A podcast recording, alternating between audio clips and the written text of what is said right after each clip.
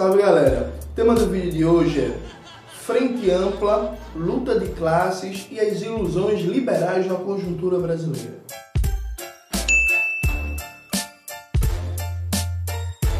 É muito comum ouvir pessoas de esquerda que a esquerda precisa se unir, a importância da unidade, a unidade, a unidade. A unidade é um valor muito importante para as esquerdas, isso é um fato notório e objetivo. Até porque, enquanto a burguesia tem à sua disposição o exército, a polícia, os monopólios de mídia, o sistema educacional e uma série de outros aparelhos, a classe trabalhadora tem, para sua luta, uma dificuldade sistemática de organizar aparelhos que tenham a mesma capacidade de influência, para não dizer aparelhos repressivos e violentos uma situação normal dentro do sistema burguês, a classe trabalhadora não pode se armar, não pode constituir o seu exército proletário.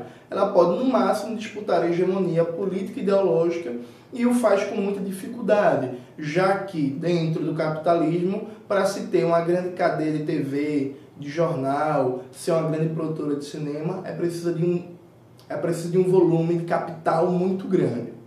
Então isso significa que a unidade é importante, porque com unidade as diversas organizações de esquerda conseguem ter iniciativas de maior alcance, de maior impacto na vida concreta da classe trabalhadora.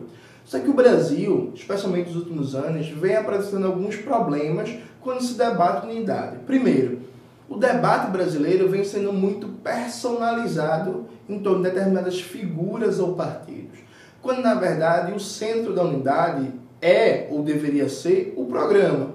Então, quando se fala, por exemplo, em unidade das esquerdas, eu venho brincando de maneira provocativa nas palestras que venho andando pelo Brasil no lançamento da Revolução Africana, que eu sou contra a unidade da esquerda. Que eu sou a favor da unidade pela reforma agrária, reforma urbana, pela democratização da mídia, pela reforma no sistema político burguês, pela imposição de controle popular ao judiciário, pelo fim da política de austeridade antipopular e um programa emergencial de criação de emprego e renda para a classe trabalhadora, em defesa do controle estatal sobre o sistema financeiro com a estatização dos bancos, em defesa das empresas estatais e públicas que estão sendo ameaçadas, algumas inclusive que estão à beira de ser entregadas, como a Embraer. Então eu sou a favor da então eu defendo a unidade para essas pautas. O X da questão é que nos últimos tempos se debate uma unidade em abstrato.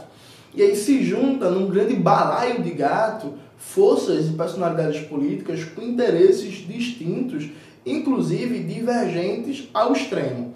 Alguns exemplos disso. Há um mês atrás, a Folha de São Paulo lançou uma reportagem falando que aconteceu uma reunião ampla, amplíssima, com a possível oposição ao governo Bolsonaro essa reunião incluiu Rede, PT, PCdoB, PDT, até o PSDB.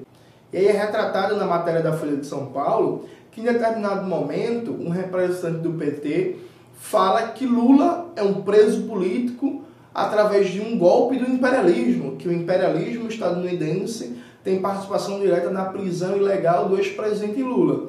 Aí o representante do PSDB se levanta e fala que não iria aceitar a teoria da conspiração e que se a reunião fosse por esse caminho, ele iria sair. Para o representante do PSDB, evidentemente, imperialismo é teoria da conspiração, imperialismo não existe. Outro episódio recente muito interessante. Foi lançado um Fórum pela Democracia com o nome Direitos Já, uma referência nostálgica e patética ao movimento Direta Já dos anos 80. Estava presente nesse Fórum pela Democracia? Estava presente desde PCdoB, PDT, PSB, até figuras como Paulinho da Força, que é um líder sindical gangsta de um sindicalismo patronal que é um câncer no seio da classe trabalhadora, teve mensagem de FHC, que é inclusive engraçado, né? Porque o nome do fórum é Direito Já, com a FHC. A FHC proporcionou direitos quando era governo. Até onde eu sabia, a FHC fez um governo de retirada de direitos, de cortes no orçamento público, de privatizações de empresa.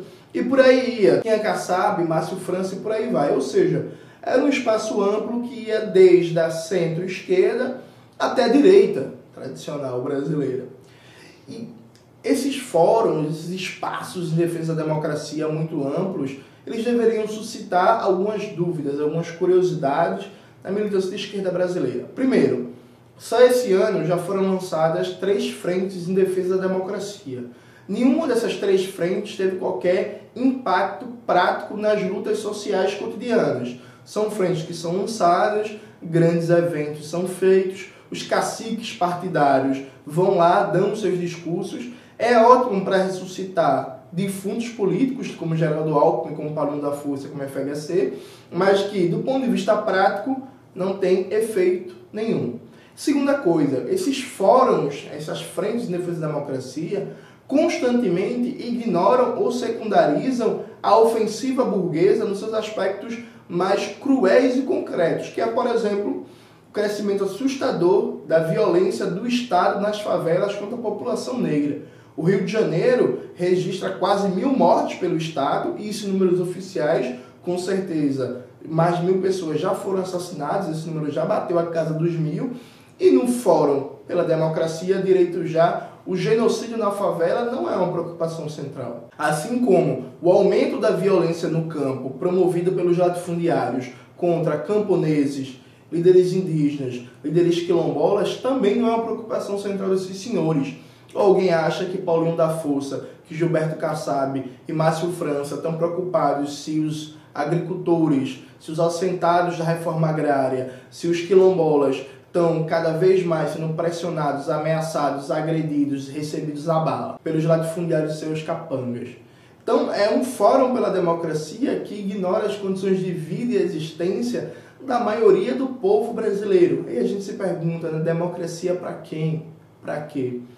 Além disso, um terceiro problema é que a maioria desses espaços em defesa da democracia vem se pautando um discurso que a grande questão do Brasil hoje é civilização versus a barbárie, que a civilização está ameaçada. Eu acho também engraçado isso, que desde o final da ditadura empresarial militar até os dias atuais, o número de pessoas encarceradas, inclusive muitas delas sem sequer ter direito a um julgamento em condições horríveis e desumanas, o número de pessoas assassinadas pela polícia e pelas forças do Estado, o número de militantes, sindicalistas, líderes camponeses, indígenas, quilombolas e por aí vai assassinados nunca deixou de crescer.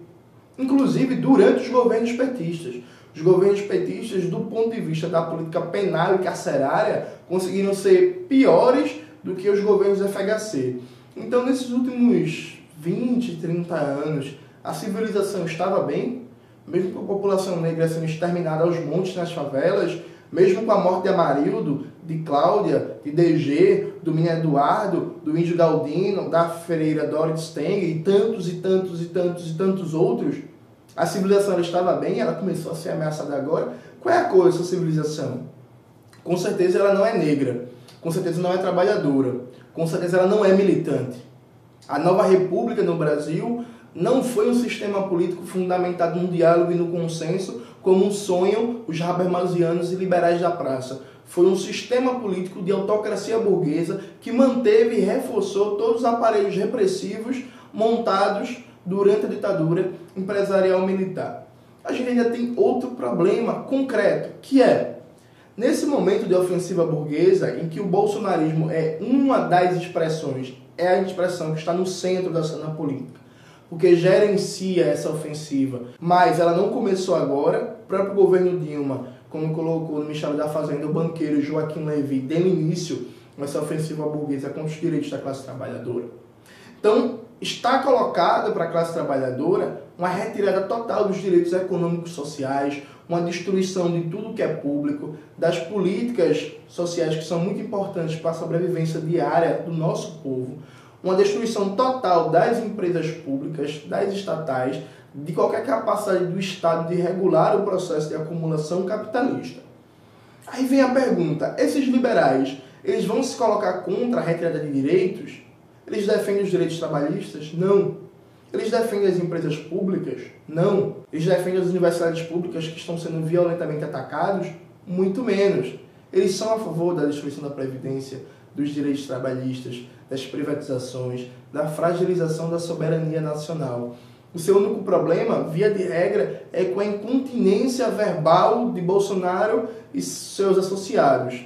Então o grande problema deles é que Bolsonaro fala muita merda e que quebra o pacto sagrado do Estado burguês. Qual é o pacto sagrado do Estado burguês? A polícia sempre matou nas favelas. É, como diria o governador Wilson Witson, ela sempre deu tiro na cabecinha. Só que isso não podia ser dito. O discurso do Estado burguês, do seu gerente, tem que ser um discurso civilizado, defesa da lei e da ordem. Bolsonaro rompe explicitamente com esse pacto e tenta fazer a gestão do sistema pela lógica da extrema-direita. Para um direitoso clássico como um Geraldo Alckmin, um Márcio França, um Fernando Henrique Cardoso, isso não é chique, né? isso é vulgar, isso não tem o charme francês, isso não tem um, um, um, aquela beleza que se pode teorizar a partir de filosofias políticas oriundas da Europa. Esse é o principal problema de oposi dessa oposição liberal, além do fato de que eles perderam espaço no sistema político. O PSDB hoje deixou de ser um dos principais partidos, assim como o PMDB também perdeu espaço. Então há, evidentemente, toda uma recomposição de setores da ordem burguesa, do liberalismo, que vão cada vez mais fazer oposição ao governo Bolsonaro. Só que essa oposição deles não é uma oposição para parar ou reduzir a ofensiva burguesa contra os trabalhadores e trabalhadoras. É uma oposição para recompor o sistema político, com eles voltando a ocupar o primeiro plano desse sistema. A classe trabalhadora vai ficar a reboque, vai ficar refém desses setores Nesse momento de crise terminal da nova república, em que se forma um polo de extrema direita com peso de massas, falta se formar o polo da extrema esquerda. Falta armar os trabalhadores do ponto de vista teórico, organizativo e político para o maior enfrentamento que vem sendo colocado nas últimas décadas. É uma tragédia que, nesse momento de crise política, em vez das organizações da esquerda, que se propõem representantes da classe trabalhadora, se proponham a construir uma alternativa radical, querem cada vez mais domesticar o seu discurso e aceitar a narrativa liberal da suposta polarização ideológica. Sendo que agora o país está dividido, o país sempre esteve dividido interesses de classe antagônicos. Nesse sentido, Vemos com muita preocupação como lideranças como Guilherme Boulos, por exemplo, venha cada vez mais suavizando seu discurso e assimilando a perspectiva de frente democrática. O que a esquerda brasileira precisa não é de uma frente democrática, é de uma frente popular que coloque no centro da cena política a defesa dos interesses, condições de vida e soberania nacional e popular da classe trabalhadora contra os setores da burguesia que estão uma ofensiva radical, sabendo que, se do ponto de vista da correlação de forças institucional no Estado e nos aparelhos privados de hegemonia, nós estamos numa situação muito difícil, a gente só vai virar essa correlação de forças organizando cada vez mais bases populares, criando uma força de massas que consiga dar resposta a essa ofensiva burguesa. E não abandonando o nosso programa, a nossa perspectiva política em prol de composições com essa direita clássica ou essa centro-direita. Porque uma das premissas dessa composição é abandonarmos o mínimo de enfrentamento político, o mínimo das pautas de reformas estruturais que os de baixo precisam. Como colocou muito bem o pensador português Francisco Martins Rodrigues no seu livro O Anti-Dimitrov, a lógica dessa frente popular, dessa frente liberal, em que os comunistas e os socialistas se unem aos liberais ou aos social-democratas para combater uma ameaça maior, combater a extrema-direita ou o fascismo, faz com que essas organizações percam independência de classe, rebaixem o seu objetivo político, castrem a imaginação política da classe trabalhadora, fazendo ela ficar presa àquele horizonte imediato como o único possível. Que não se engane, o fenômeno do bolsonarismo é um fenômeno transitório, passageiro. O bolsonarismo é uma expressão de guerra da classe dominante contra os de baixo. Muito em breve, talvez antes de 2022, vai estar colocado na cena política uma nova expressão da burguesia, que é um projeto mais tecnocrático, aparentemente mais civilizado, que, para consolidar tudo que o bolsonarismo já conseguiu fazer, vai ter um lado mais social, um lado mais humano. Por quê? A sangria já foi feita, tudo que tinha que ser destruído já foi destruído. Então é por isso que se preparam Tabatas Amarais da vida. É por isso que o MBL se apresenta cada vez mais como um movimento civilizado, de uma direita democrática. É por isso que Luciano Huck está rodando no Brasil, falando que defende a economia de mercado, ou seja, defende o programa do Paulo Guedes, mas que defende também um olhar para as desigualdades sociais, algo parecido com o que foi o governo Lula. Essas alternativas, aparentemente mais amenas, já estão sendo preparadas para depois que o bolsonarismo cumprir a sua função histórica. Qual vai ser o papel da esquerda brasileira?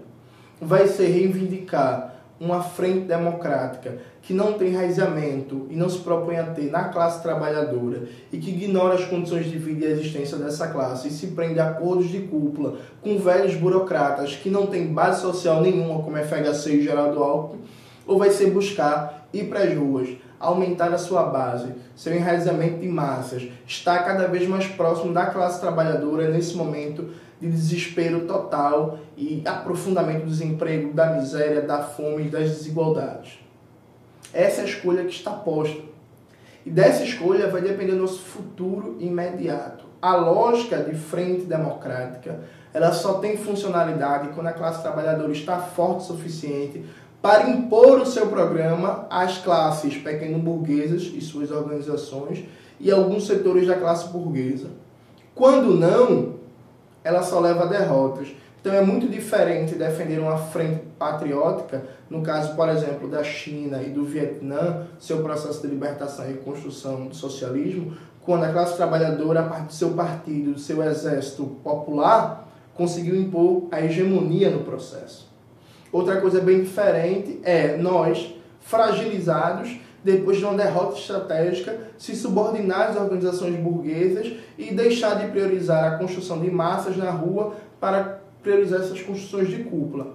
A prova maior disso é a paralisia da Frente Povo Sem Medo, que depois da eleição existe enquanto avatar, mas não tem mais atuação prática que teve de tempos atrás. Então, concluindo o raciocínio, o que a gente precisa não é de uma frente democrática, que a gente precisa é reorganizar a classe trabalhadora, rearmá-la do ponto de vista político, teórico e organizativo. A gente precisa de unidade da esquerda em torno de bandeiras concretas, em torno da reforma agrária, em defesa dos salários, contra a retirada de direitos, em defesa do transporte público e do passe livre, contra a entrega do pré-sal, da Embraer, uma nova política para a Petrobras para baixar o preço dos combustíveis e do gás de cozinha e por aí vai. É isso que a gente precisa e esse é o único caminho possível para reconectar a esquerda brasileira com a maioria do nosso povo. A ilusão democrática vai levar a gente a uma tragédia, a uma derrota cada vez mais vergonhosa que a outra. É isso, galera. Espero que vocês tenham gostado do vídeo de hoje. Não esqueça de se inscrever no canal, curtir esse vídeo, compartilhar, indicar o canal para seus amigos. Qualquer dúvida, chega lá no Instagram, tá lá, Jones Manuel. Manda dúvida lá que eu sempre respondo na medida do possível. É isso e até a próxima.